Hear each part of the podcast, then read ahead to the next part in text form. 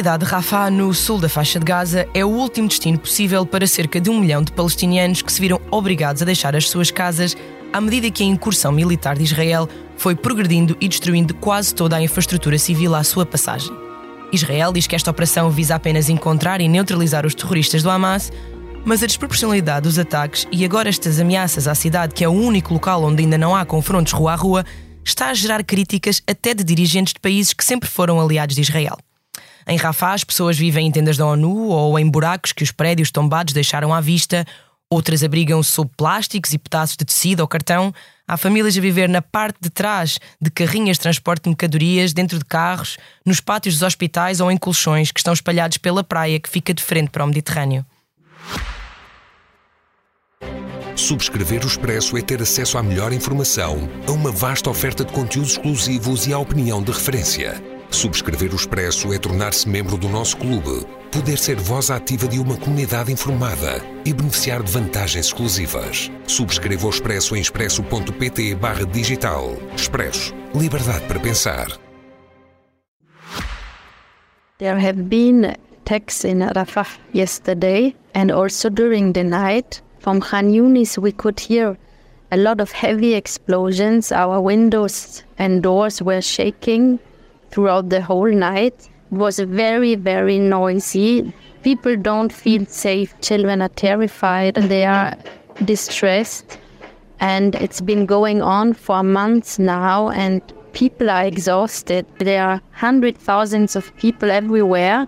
There is no space anymore. There is no space to move in a car. There is sometimes even no space to walk. There is lack of access to food, lack of access to water, lack of access to sanitation. Acabamos de ouvir a coordenadora dos Médicos Sem Fronteiras em Gaza, Lisa, Lisa McKinner, a descrever a situação em Rafah. Ela diz que já estão a acontecer ataques em Rafah, que os estrondo assustam toda a gente, especialmente as crianças, que não há espaço para carros e por vezes nem sequer há espaço para cam caminhar. Há muita gente em Rafah neste momento. Depois fala também da falta de acesso a cuidados primários de saúde e cuidados de higiene, uma situação que pode desencadear infecções graves nas pessoas que foram operadas recentemente. Qual será então o novo destino destas pessoas que não sabem sequer se têm casa para a qual voltar, seja no norte ou no centro de Gaza? É uma pergunta para a qual quase ninguém tem resposta. O Egito, é o próximo país a sul, já disse que não quer receber tanta gente. E a Jordânia, onde metade da população é de origem palestiniana, também não quer herdar de novo o problema de sempre. Os palestinianos em Gaza e um pouco por todo o mundo alertam: depois de Rafah, não há mais nada. Este é mais um episódio do Mundo a Seus Pés, o podcast semanal da secção internacional do Expresso, onde hoje vamos falar das possíveis soluções para o problema das pessoas que se refugiaram em Rafah, mas também dos cortes ao financiamento da Agência da ONU para os Refugiados Palestinianos e por que razão a solução dos dois Estados é hoje pouco mais que uma muleta no discurso diplomático mundial. Para nos ajudar a entender melhor todos estes temas, são nossos convidados o Francisco Pereira Coutinho, professor da Nova School of Law e especializado em Direito Internacional. Olá, Francisco. Olá, Ana. E Alexandre Guerra, consultor de comunicação, analista de relações internacionais e especialista em assuntos palestinianos pela Universidade de Berzait, que é na Palestina. Olá, Alexandre. Olá, Ana. Olá, Francisco. A edição técnica deste episódio está a cargo de Salomé Rita e João Luís Amorim. Francisco, comece por ti, porque há muitos meses que discutimos e avaliamos, ou tentamos fazer isso, é? nem, nem, nem sempre há respostas certas para tudo, a questão da proporcionalidade dos ataques de Israel e também outros problemas enormes legais, como a acusação de genocídio contra Israel, que até está, que está, que está agora um, a ser debatida em tribunal, ou, ou ou esta questão da limpeza hum, étnica, tens-me sempre, tens sempre revelado bastante cauteloso em imputar estes crimes. A limpeza étnica nem sequer está tipificada como crime na lei internacional, mas é um conceito que, que surgiu e que existe e que, que, que, que se discute. Um, esta expulsão, ou este, este, este, este empurrar do, do povo palestiniano para Rafah e, e, e, o anúncio de uma, de, uma, de uma nova incursão em Rafah por parte do exército israelita, isto pode mesmo acabar por se revelar uma coisa que nós, que nós ambos sempre dissemos que era difícil de prever, que é, que é de facto uma limpeza étnica hum, em, que pode estar em curso? Vamos lá ver. Esse risco existe. Tanto de limpeza étnica como de genocídio. Aliás, o risco de genocídio foi até reconhecido pelo Tribunal Internacional de Justiça, que decretou medidas provisórias. Agora, importa dizer, a resposta de Israel de facto não tem sido proporcional, têm sido cometidos crimes internacionais. A discussão que estamos a ter agora é se, especificamente, o crime de genocídio ou uma limpeza étnica está a ocorrer em, em, em Gaza. Bom, em relação à limpeza étnica, a resposta é não. Porquê? Para haver limpeza étnica, por definição, tem que haver uma substituição populacional. Ou seja, seria necessário expulsar a população da Palestina e substituí-la por população judia, como já ocorreu até 2005, quando existiam colonatos. Portanto, a acusação de limpeza étnica não faz qualquer sentido. Aliás, o problema que nós temos neste momento em Rafah resulta justamente disso não fazer sentido. Porquê? Porque, porque Gaza é uma prisão a céu aberto. Não é possível fugir de Gaza. Portanto, por definição, não pode haver limpeza étnica. O Egito tem as fronteiras fechadas. Poderia eventualmente haver uma limpeza étnica se a população saísse de Rafa para o Egito. Temos aqui uma segunda Nakba. E, entretanto, Israel e, e, no governo de Israel, vamos falar sobre isto, não falta quem defenda uma anexação e, e voltar a, a, construir colonatos, uma reocupação de Gaza populacional. Se isso acontecer, então temos uma limpeza étnica. Até isso acontecer, não faz qualquer sentido suscitar a questão da existência de uma limpeza étnica. Já em relação ao genocídio, a discussão é outra, porque o genocídio passa por uma eliminação total ou parcial eh, da população uh, palestina. O Tribunal Internacional de Justiça considerou que existe um risco de genocídio, essencialmente porque nós temos declarações completamente incendiárias, justamente daquelas pessoas que falávamos há bocado, eh, extrema-direita, religiosa, que faz parte, do governo de Israel faz parte, repito, do governo de Israel, ainda que não do gabinete de guerra, e tem estas visões messiânicas no grande Israel, e houve, temos inclusivamente o ministro que falou em enviar uma bomba atómica para Gaza. Tudo isto são declarações completamente irresponsáveis e que o Tribunal Internacional de Justiça considerou que substanciavam um risco de genocídio. Aliás, a própria África do Sul pediu nos últimos dias ao Tribunal que decretasse mais medidas, justamente depois de Netanyahu ter vindo dizer que planeava uh, um ataque sobre Rafah. Neste momento temos 1,5 milhões de pessoas bloqueadas. Mas atenção, tanto o genocídio como a limpeza étnica são linhas vermelhas definidas pelos Estados Unidos da América, que já disseram que só admitem um ataque sobre Rafah se existir um plano de evacuação credível, que foi tudo que Israel não fez até o momento, violando todas as suas obrigações à luz do direito internacional humanitário. Porquê? Porque Israel é a potência ocupante e, sendo a potência ocupante, tem responsabilidade sobre estas populações. É claro que o Egito também tem responsabilidade, à luz da Convenção de Refugiados, devia abrir as, as suas fronteiras para que a população pudesse ter refúgio no Egito. Percebe-se porque é que não abre justamente porque os fantasmas da Nakba regressariam todos. Portanto, a situação é muito complicada e as principais vítimas são a população palestiniana para a qual nós temos que encontrar respostas. Há uma solução ideal, dirias, utilizando a realidade que temos hoje, claro, ou seja, assumindo que Israel não vai recuar, porque também o Ocidente não está assim a pressionar tanto e que internamente o governo de Netanyahu está sob pressão da extrema-direita, como, como dizias. Um, parece ter-se esquecido que até há reféns israelitas em Gaza, não é? Porque isto, isto, era sempre um ponto do governo israelita ir buscar os seus onde estivessem, uh, até a continentes diferentes. E, e esta pressão da extrema-direita sobre o governo de Netanyahu parece que até isso está, até esse que era um ponto assente de, de, ser, de ser israelita, não é? Saberes que o teu, que o teu governo ia-te buscar a qualquer, a qualquer lado. Um, parece que, que, que essa, esse radicalismo da extrema-direita israelita está a sobrepor-se àquilo que definia o, os governos israelitas até aqui. Um, no teu entender, já disseste uma parte que se calhar o Egito poderia abrir as portas e pelo menos para já seria essa a solução, vê, vês uma melhor, vês outra, para evitar, lá está, que se fale de uma limpeza étnica e que se abra espaço a essas acusações para Israel, ou só vês essa solução mesmo porque realmente para onde é que eles vão, não? Para Israel foi demandado pela África do Sul do Tribunal Internacional de Justiça com base na Convenção para a Prevenção e Repressão do Genocídio. A Convenção é essa adotada em 48, depois do Holocausto. E o tribunal disse que havia um risco de genocídio. E porquê? Porque Israel não tem cumprido com as suas obrigações à luz do direito internacional humanitário. Claro que Israel foi atacada a 7 de outubro pelo Hamas, um grupo terrorista, tem toda a legitimidade em responder, em defender-se. Nenhum Estado admite um tipo de ataque como aquele que ocorreu um, a 7 de outubro e precisa de defender as suas populações deste tipo de grupos não estaduais. Agora, Israel tinha uma obrigação de garantir condições de evacuação para estas populações. Como é que isso podia ser feito? Não ia ser no Egito, com certeza, a não ser que existissem aqui garantias dos Estados Unidos, dos outros países árabes, que essas populações podiam regressar Sim, a Gaza. Mas muito provavelmente também não, não teriam confiança em ir para, para o Egito, sabendo o que, o que se passou um, na guerra de independência de Israel, em 48 e 49. Agora, o que é que a obrigação de Israel teria sido abrir o seu território justamente para receber estas populações, porque se, e nós sabemos isto, quer dizer, esta intervenção militar ia ser sempre muito difícil, existem centenas de quilómetros de túneis, uh, os, os combatentes do Hamas estão nos túneis, é uma operação militar muito complexa, eu não sou militar, mas todos já percebemos ao fim de quatro meses que funciona exatamente desta forma. E, portanto, neste momento é um momento crítico, não é? Quando os Estados Unidos falam num plano de evacuação credível, estão, no fundo, a dizer Israel, nós estejam à espera que as populações que estão em Rafah agora desloquem-se para o norte de Israel, sabendo que desculpem, o norte de Gaza, que está completamente dinamitável, destruído, foram lançadas 30 mil bombas, e portanto é preciso aqui uma solução. Agora, Netanyahu continua a falar de uma vitória total, em eliminar o Hamas, Uh, o governo, uh, os seus ministros de extrema-direita uh, colocaram o país enfim, no modo espartano. e, agora, há aqui, vamos lá ver, o, governo, o gabinete de guerra de Israel é plural. Há ministros mais centristas, moderados, que querem, e respondendo à tua questão, um acordo. Um acordo de troca de reféns prisioneiros que vai redundar num cessar-fogo. E, e, esse é o ponto importante neste momento que estamos a discutir. É porque está, está a ser negociado no Cairo um acordo pelos Estados Unidos e por países árabes moderados.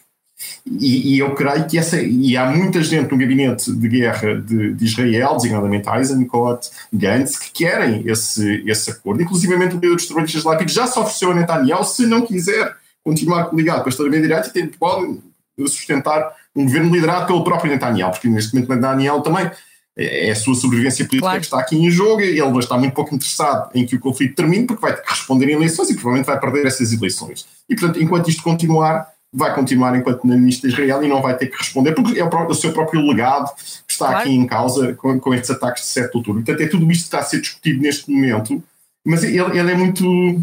Ele é um primeiro-ministro sempre muito indeciso e neste momento ele vai ter que, a certa altura, decidir em, em, é, com quem vai ficar. Se com a extrema-direita quer anexar Gaza se com uh, os, os líderes moderados que, que não o querem. Alexandre, tu viveste na Palestina um tempo, conheceste perto aquela sociedade, estiveste em Gaza, tudo isto durante a intifada da Al-Aqsa, que leva o nome da mesquita do Monte do Templo, por causa dos confrontos que começaram precisamente lá e depois tomaram toda a Cisjordânia e também Gaza. Consegues comparar esta intervenção de Israel em Gaza com alguma coisa que pudesses ter imaginado durante esses dias? Obviamente que o ataque do Hamas também ninguém conseguiu prever, obviamente, mas tiveste a sensação durante, durante esse tempo que, hum, que estas coisas nunca se iriam resolver ou, ou, ou, só agora é que, é que tens a sensação que está bastante pior e que agora sim é irresolúvel e na altura parecia que havia uma esperança que agora não há? Um, bem, um, a esperança não havia já há 20 anos. E hum, eu esperava, ou melhor, não me surpreendeu uh, esta ação do Hamas, surpreendeu-se a dimensão da ação.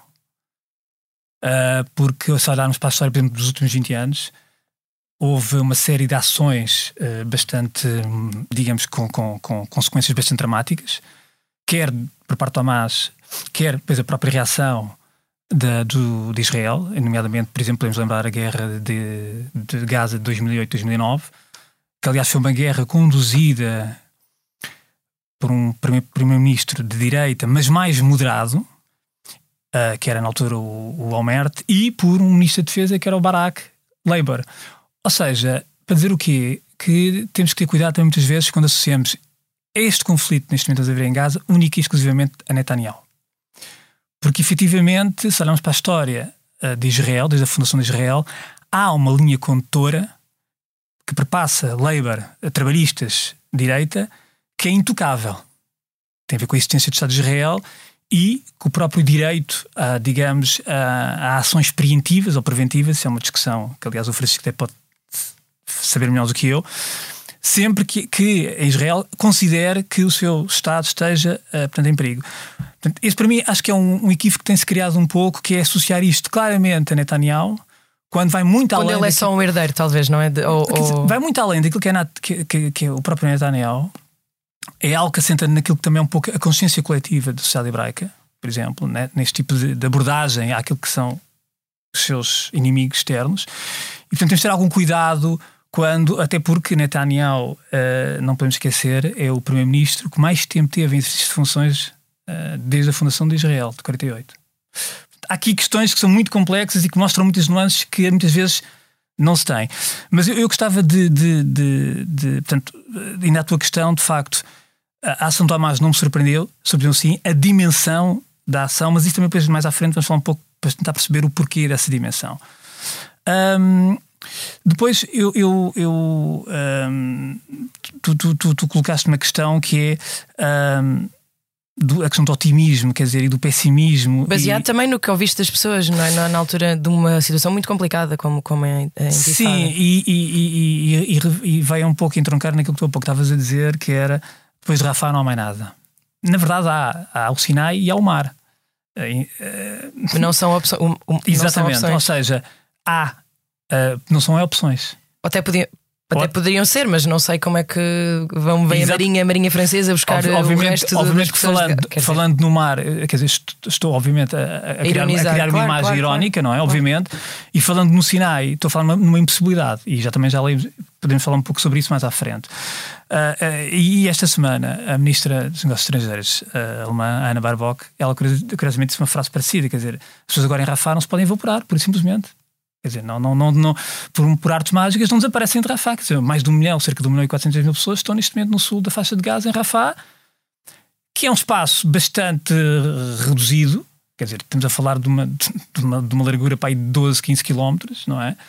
Numa, numa zona que as pessoas, enfim, não, não, não têm noção, mas Rafah sempre foi uma, uma área muito martirizada desde há muitos anos. Uh, aliás, por exemplo, está localizado o aeroporto, o antigo aeroporto internacional da faixa de Gaza, foi destruído, entretanto, está, está operacional.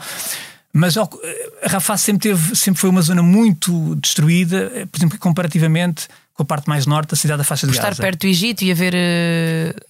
Por, ser uma própria. Túneis que o Israel quis destruir? Ou... Não, não, só por isso, por várias, por várias questões. Por ser uma realidade pro, muito própria dentro da própria faixa de Gaza. É que a própria faixa de Gaza, embora sendo uma realidade pequena, de 40 uhum. km, enfim, de comprimento e 10, 11, 12, 15 de largura, dependendo das zonas, mas uh, ela própria tem realidades muito distintas. A, faixa de, a cidade da faixa de Gaza, por exemplo, mais a norte, não é? Mais junto cidade à fronteira. De Gaza, cidade de Gaza, mais junto à fronteira com Israel, ou seja, que, uh, onde havia mais tráfego de, okay. de, de, de trabalhadores com Israel.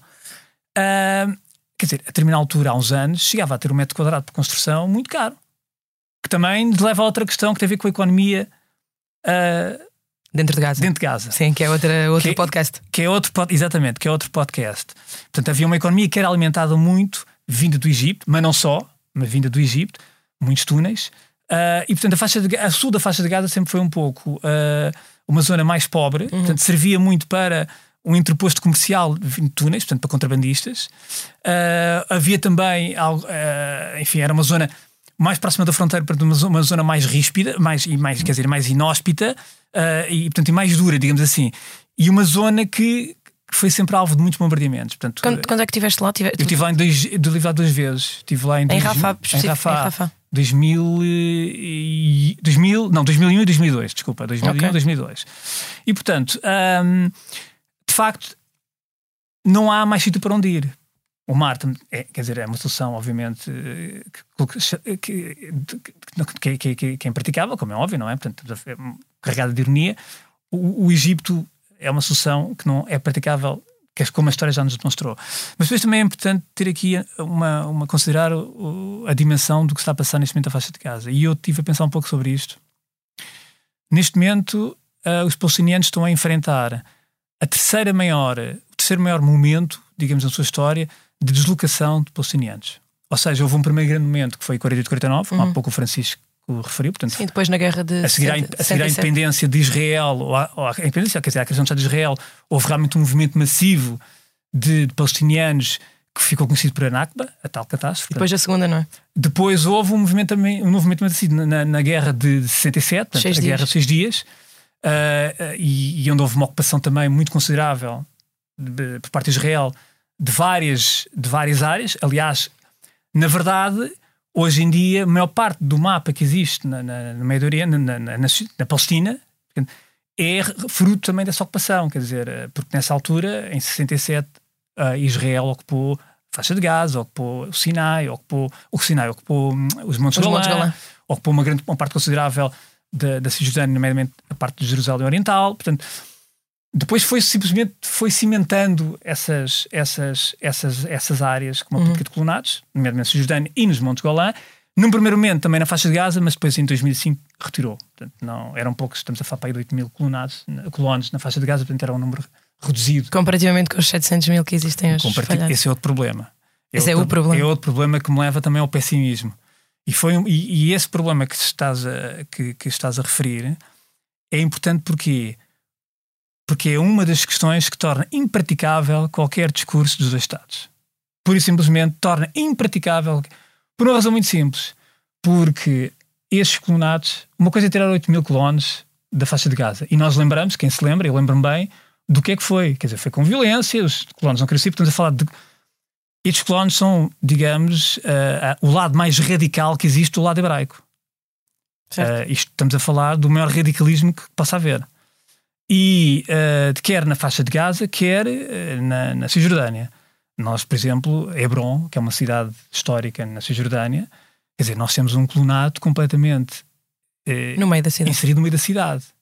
Quer dizer, a quantidade de, de, de, segurança que tem de Quem haver. olha para aquele colonato, Sim, aquilo é uma coisa. Quer dizer, quem olha para aquele colonato, aquilo é uma coisa doentia. Quer dizer, quem mora ali tem que ter uma missão e uma, uma uma perspectiva da vida. E isso também é outro problema na, na questão israelo-palestiniana, que é há uma dádiva da Palestina que, que ambos os povos sentem. Que sentem uma dádiva. Mas a questão é que Israel, eu, eu, eu pensei muito sobre isso quando estive lá e depois anos seguintes, quer dizer, israelitas e palestinianos são, são um pouco vítimas da sua própria condição de predestinados. E, e numa Terra Santa, ou seja, ambos acham que são predestinados e não encaram uh, isso como uma responsabilidade ou, uh, ou, como um fardo ou como um sacrifício, mas como uma dádiva divina. E quando da nós... qual não podem abdicar, não, não é? Porque não alguém abdicam. lhes deu. Alguém, alguém superior. Não, mas é que não há... Exato, a questão é essa. Sim, sim. É que não foi um Estado, não foi um presidente, não foi, não foi uma guerra tipo não foi uma... Guerra Mundial. Não foram ou... as Nações Unidas, claro. nem foi uma organização internacional. E isto é algo que está muito interiorizado no tecido, no, no tecido social. Sim, sim. E mais, obviamente, que a maioria dos israelitas, quer dizer, não passam o seu cotidiano a pensar na promessa que Abraão fez aos deuses da Terra Prometida, como é óbvio, ou não passam obcecados com a reconstrução do, do terceiro templo de Jerusalém, como é óbvio. Tal como a maioria dos palestinianos não passam o seu dia a dia, enfim, a pensar na traição da Declaração Balfour de 1917 ou na não concretização da, da resolução da 181 da ONU, a partição do, do, do, do, mandato britânico. Não passam o seu dia a dia. Mas são elementos fundamentais na consciência coletiva dos dois povos. Sim, sim. Deixa-me só passar aqui à próxima pergunta, porque tu também disseste uma coisa muito interessante ao telefone enquanto um, fazia perguntas para conseguir preparar este guião, que foi que estes homens que organizaram o massacre de 7 de outubro são aquilo a que chamas os filhos da Al-Aqsa, não é? Sim. Ou seja, alguma coisa na conversa que tiveste com as pessoas naquela altura te fez pensar que poderiam. Não é, não é fazer um ataque destes, porque já disseste aqui que, que não, não estavas. Não, não, não ninguém dimensão. sabia que ia ser tão Sim. grande. Mas o que, é que, o que é que te faz pensar que as pessoas que levaram a cabo este ataque de 7 de outubro são filhos dessa intifada, dessa revolta? Os dados são, são factuais, ou seja, uh, precisamente agora vamos ao, ao, ao campo da dimensão a dimensão do, do, do ataque de Hamas, de facto, coloca-nos perante uma, um, um, um, número de, de, de operacionais ou, tu, ou, terroristas, ou enfim, isto agora é um termo que certo. pode ter aqui diferentes, diferentes abordagens. Também, também era mais um podcast. Era mais um podcast, mas a dimensão tem que ser estudada e não foi devidamente estudada.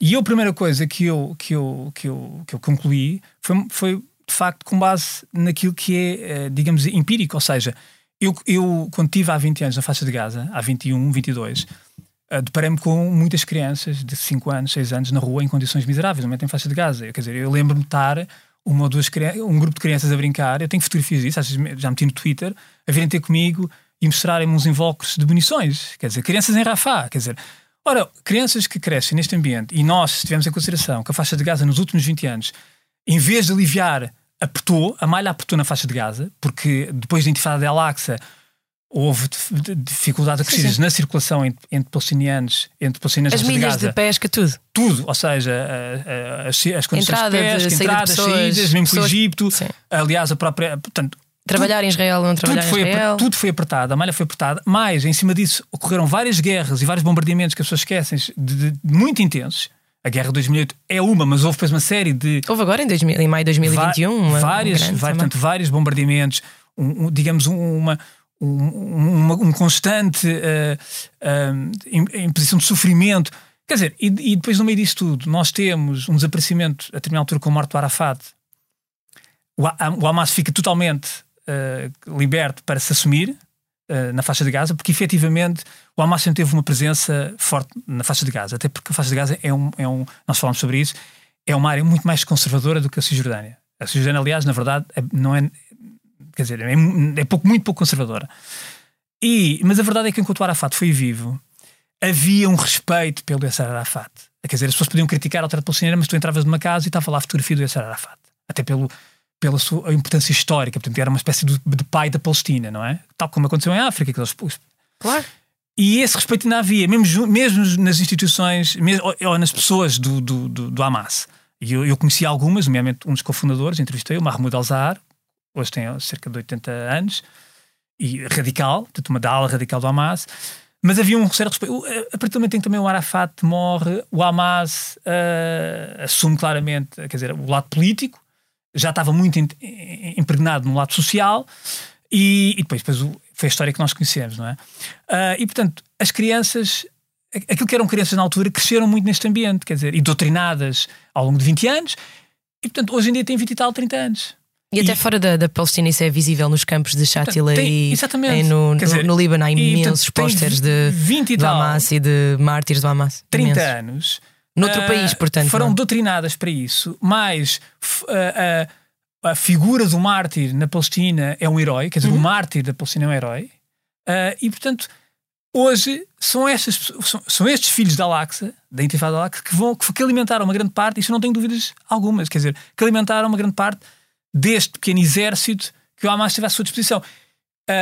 e efetivamente, isto é um trabalho de médio e longo prazo de doutrinação de uma sociedade. Quer dizer, isto tem uma dimensão que eu acho que às vezes as pessoas não. Discute-se muito o imediato. Sim, são muitos anos. Mas isto é, um, é, um, é uma claro. dimensão social. A suportar, a eh, suportar humilhações dizer, nos checkpoints. mas, são muitos anos. Claro, são muitos anos. Mas depois isto também cria uma dimensão. É uma dimensão social que depois também alimenta um próprio movimento terrorista.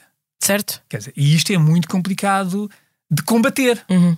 Porque Sim, claro. eu lembro que em 2004 2004, se não estou em erro, por exemplo, o Israel abateu dois grandes líderes do Hamas, que foi o, o, o Sheikh Ahmed Yassin, o grande, o grande líder espiritual do Hamas, aquele senhor da cadeira de rodas, que era uma figura que era cego, e o Abdelaziz Rantisi, aquele foi no espaço de um mês, Israel, por ataques aéreos, com cirúrgicos que matou. Quer dizer, e não foi por isso que o Hamas não cresceu mais a partir daí. Quer dizer, portanto, uh, há aqui uma questão social que, que importa ter em consideração Sim, quando se não, tenta erradicar. Não é fácil, não se vai limpar, Exatamente. não é?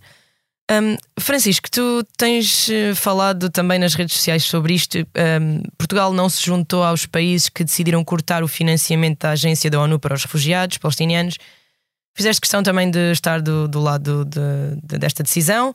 Na altura surgiu esta polémica surgiu porque se descobriu que alguns dos arquitetos do 7 de outubro poderiam ser funcionários de, desta agência. Um, porquê, que, porquê que achas que Portugal fez bem em não, em não cortar o financiamento?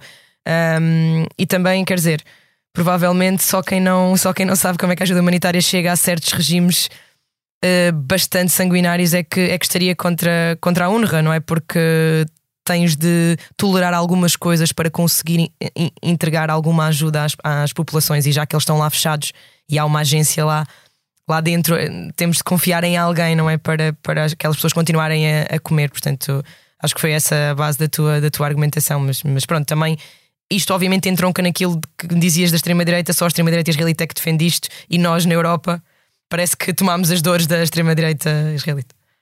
Completamente. Eu acho que em Israel devem estar muito surpreendidos de termos esta reação global é, surpreendendo os fundos das Nações Unidas com este tipo de retórica, que é uma retórica que eles têm procurado promover, deslegitimando eh, as Nações Unidas eh, e procurando um, boicotar e torpedear a causa da autodeterminação da, da Palestina.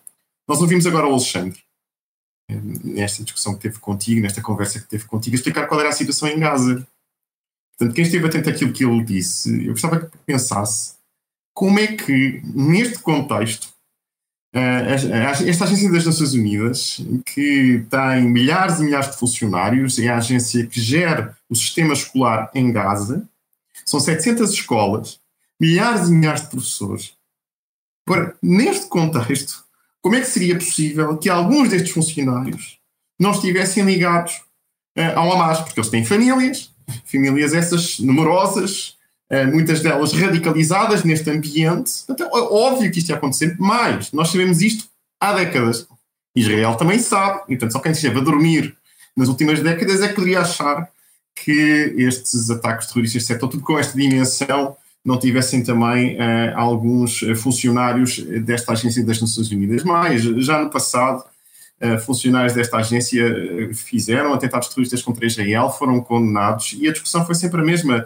E, e a agência dizia, mas, mas o que é que nós podemos fazer? Temos que recrutar localmente, como dizia Zana, isto acontece em todo o mundo, as Nações Unidas têm que recrutar localmente quando desempenham este tipo de funções que deviam ser aliás, exercidas ou por Israel ou por Hamas, e a verdade é que nenhum nem outro o fizeram, ou pelo Egito. Atenção, pelo Egito até 1967, que isto também é um outro aspecto muito importante. Falamos muito de Israel, mas Israel só tem responsabilidades sobre Gaza desde 67. Até 67, quem lá esteve foi o Egito. E tratou os palestinianos uh, de uma forma não muito melhor do que aquela que uh, os israelitas o, têm feito até aos dias de hoje. E, portanto, toda esta radicalização resulta também do tratamento que têm tido por parte de outros países árabes, designadamente uh, do, do, do, Egito.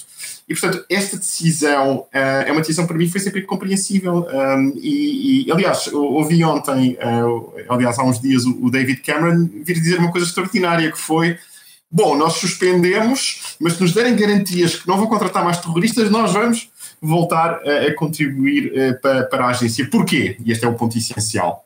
Porque não há mais ninguém que possa prestar ajuda humanitária e a situação é catastrófica. E, portanto, nem todos os Estados o fizeram. Uh, Portugal não o fez. Aliás, disse que iria reforçar o financiamento, Sim, mas não o fez a Nova mas muitos Estados o fizeram quase uh, numa, numa sucessão, uh, parece-me a mim, completamente absurda e a crítica, uh, enfim, claro que tem que ser criticável, claro que a agência tem que fazer mais para evitar este tipo de situações, mas não agora é que vamos suspender o apoio humanitário que é tão necessário, parece-me uma, uma Até porque não há mais ninguém a levar para lá coisas, não é? Não... Não há mesmo. Tanto. Não há mesmo. Vou ter que avançar aqui rapidamente e peço-vos um, contenção nesta última pergunta porque não quero deixar de a fazer. Um, isto tem, tem base num, num, é para os dois, tem base num, num, artigo que o Alexandre escreveu para publicar há uns dias. Dizias, Alexandre, que depois de várias idas ao terreno e 25 anos de atenção a este conflito, chegaste à conclusão que os palestinianos não acreditam na solução dos dois Estados e os israelitas não a aceitam. Um, este modelo que os Estados Unidos, a União Europeia e não só, um, tem-se falado muito, não é? É uma exigência da grande maioria dos países da ONU, fala dos dois Estados, tornou-se tornou uma frase oca, no, na tua opinião, que se utiliza só para mostrar empatia com a luta palestiniana, enquanto ao mesmo tempo uh, nos escusamos a fazer alguma coisa de real, não é? Mostramos empatia um bocado verbal, mas depois a concretização Sim. acaba por falhar. Sabes que o Eduardo Said, tem uma, o Eduardo Said foi um grande pensador, talvez o mais. Sim, preeminente pensador palestiniano, tinha uma frase engraçada que é a história palestiniana toma um curso peculiar e muito diferente da história árabe. E qualquer palestiniano pensa isto. Ou seja, os irmãos árabes nunca. Quer dizer, se nós pensarmos, dizer, estamos a falar do mundo árabe, com uma população enorme, com recursos enormes, nomeadamente o petróleo. Com, enfim, com, com, com, teoricamente com peso, mas efetivamente nunca conseguiram ter um, um fazer uma pressão uh, junto, por exemplo, das potências como os Estados Unidos, com que conseguisse uh, impor uma. E porquê? Porque nunca houve essa vontade efetiva. Uh, muita gente me dizia, e isso depois com os anos eu confirmei, quer dizer, a causa palestiniana para a maior parte dos países árabes é meramente uma operação de public relations, mais nada do que isso. Aliás, quando alguma coisa se passa no Médio Oriente, há dois países que eu vou logo ver a sua reação, que é o Egito e a Jordânia. Porquê? Porque são países basilares no sistema de segurança daquela zona.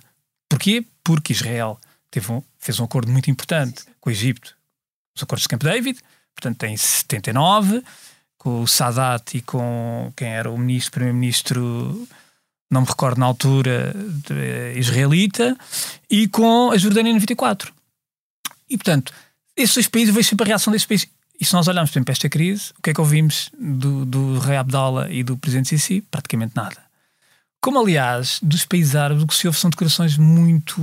Sim, ouve-se, são terroristas, Israel é terrorista, tu ouves, ouves isso, mas não, é, não há uma. Mas efetivamente, eh, nunca houve, uh, e os palestinianos sentem isso, nunca houve uma, uma, uma, uma, uma um movimento de facto de poder uh, efetivo que uh, levasse a uma solução da criação, pelo menos, de uma entidade mais autónoma, já não falta um Estado Então, isso, os dois Estados não, não são uma solução? Por Tens uma, uma solução? Não, por uma razão Ou muito simples. Eu só, o que é que seria ideal? Eu, eu só chamo a atenção para uma, para uma coisa, que é, porque isto dá-nos ia para uma conversa. A questão dos dois Estados. O terceiro até, podcast. Até por uma questão. Há uma impossibilidade técnica, por isso simplesmente, que é olhem para o mapa da Cisjordânia. O mapa da Cisjordânia que se vê hoje em dia nas televisões não está correto, porque apresenta uma imagem completamente homogénea numa cor. Mas o mapa da Cisjordânia atualmente, já há uns anos, é dividido por três zonas, A, B e C, e está completamente fragmentado. Aliás, não há nenhuma. Eu duvido que haja. Não há. Não, nunca fiz essa, essa, essa, essa contabilização, mas não há nenhuma zona com 40 quilómetros de continuidade territorial, como, como na faixa de Gaza, de domínio total da autoridade palestiniana. Como se sabe, a autoridade palestiniana neste momento tem apenas controle total da, da zona A, portanto, estas zonas foram implementadas pelos acordos de Oslo, mas a zona que representa a maior área da Cisjordânia é a zona C, que está de controle total israelita, que é onde estão a maior parte dos colonos, cerca de 400 mil colonos. E, portanto, o que nós temos na Cisjordânia é uma manta de retalhos. Não é, não, além das questões de recursos hídricos, que são controlados pelo Israel através dos Montes Golã, além da questão do direito de retorno, além, impostos, da, tudo. além dos impostos, além, além da questão de, de, de, da questão de Jerusalém. Portanto, são questões que, aliás, levaram ao fracasso dos acordos, dos últimos, da última tentativa em 2000 dos acordos de Camp David, portanto, versão, outra, outra versão, e que tinha a ver com estas questões. O direito de retorno não se discutiu, as questões de hídricas de certos recursos não se discutiram, a questão do Jerusalém não se E, portanto, eh, sinceramente, eu não acredito uh, nesse solução. discurso. Acho que é um discurso cada vez mais irresponsável, mais hipócrita. Agora, que se pode caminhar por uma, por uma solução de estabilidade e não paz, que é uma coisa que eu também não gosto, prefiro utilizar a palavra estabilidade e não paz.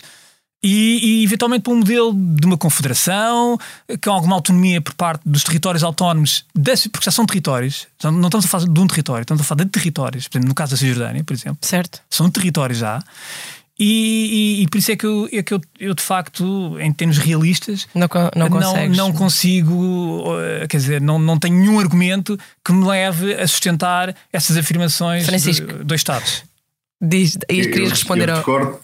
Discordo totalmente desta visão, até porque sou jurista, professor também de Direito Constitucional, e posso garantir, Alexandre, não há solução jurídica para garantir aquilo que tu referias no início, quer dizer, qualquer solução de confederação ou de Estado é, que permita partilhar politicamente estes dois povos é completamente irrealista e impossível. Não, sim, sim, mas eu, eu, estar mas, divididos. Ó, oh, Francisco, mas, mas calma, eu, isso, se, isso era o mínimo dos mínimos. estar divididos, claro, se eles têm que estar divididos, a única solução, repito, a única solução é a solução de dois Estados, que é a única que vai garantir a autodeterminação do povo judeu e do povo palestiniano. Não há outra certo, alternativa. Mas é... Em termos jurídicos, quando falas de confederações, federalismo, etc., isso é uma ilusão. Mas a pergunta que eu te completa. faço é o Estado. Agora, o Estado é que estás a falar. Não, o problema é esse. Com certeza. Qual é o Estado? Diz, mas qual é o Estado? Isso, é, isso que eu, é isso que eu gostava de responder com capital, agora.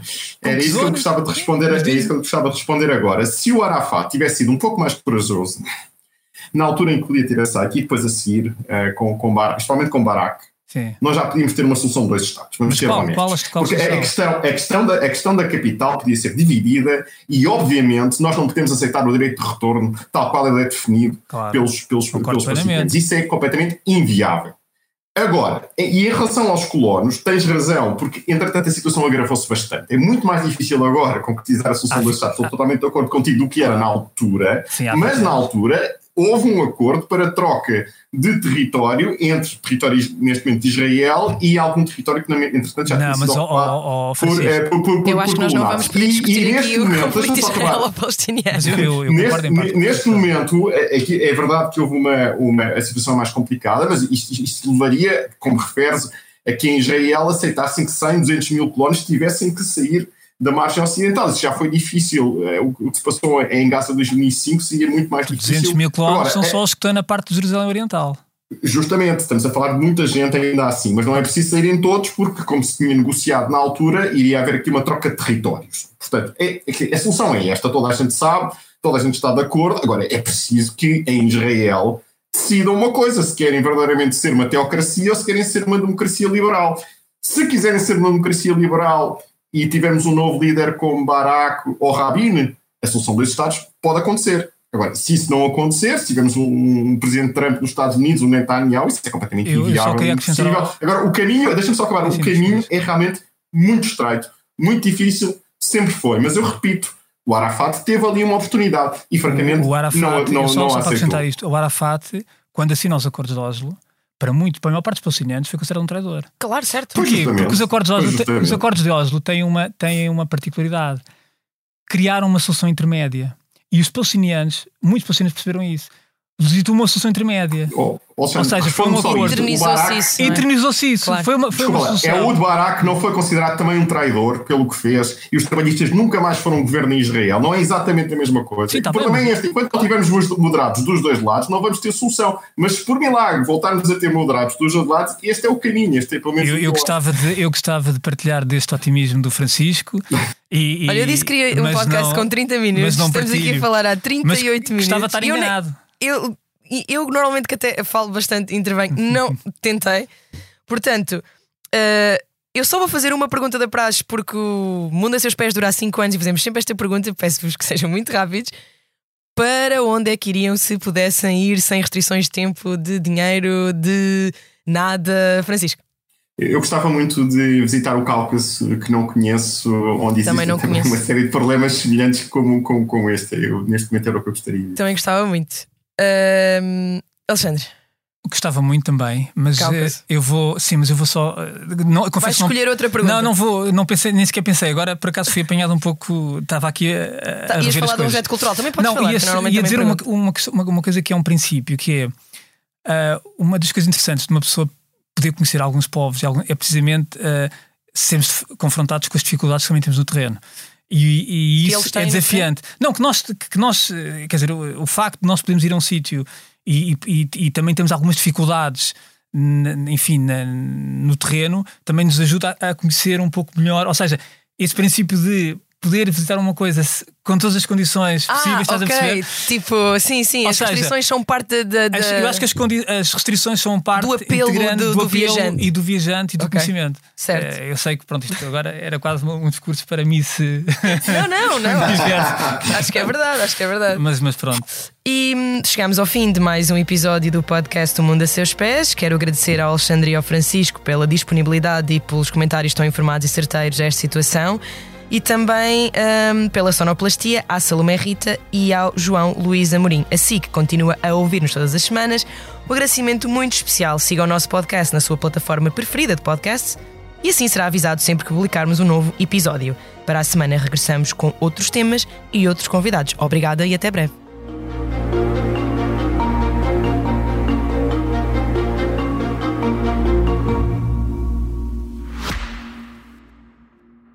Subscrever o Expresso é ter acesso à melhor informação, a uma vasta oferta de conteúdos exclusivos e à opinião de referência. Subscrever o Expresso é tornar-se membro do nosso clube, poder ser voz ativa de uma comunidade informada e beneficiar de vantagens exclusivas. Subscreva o Expresso em expresso.pt barra digital. Expresso. Liberdade para pensar.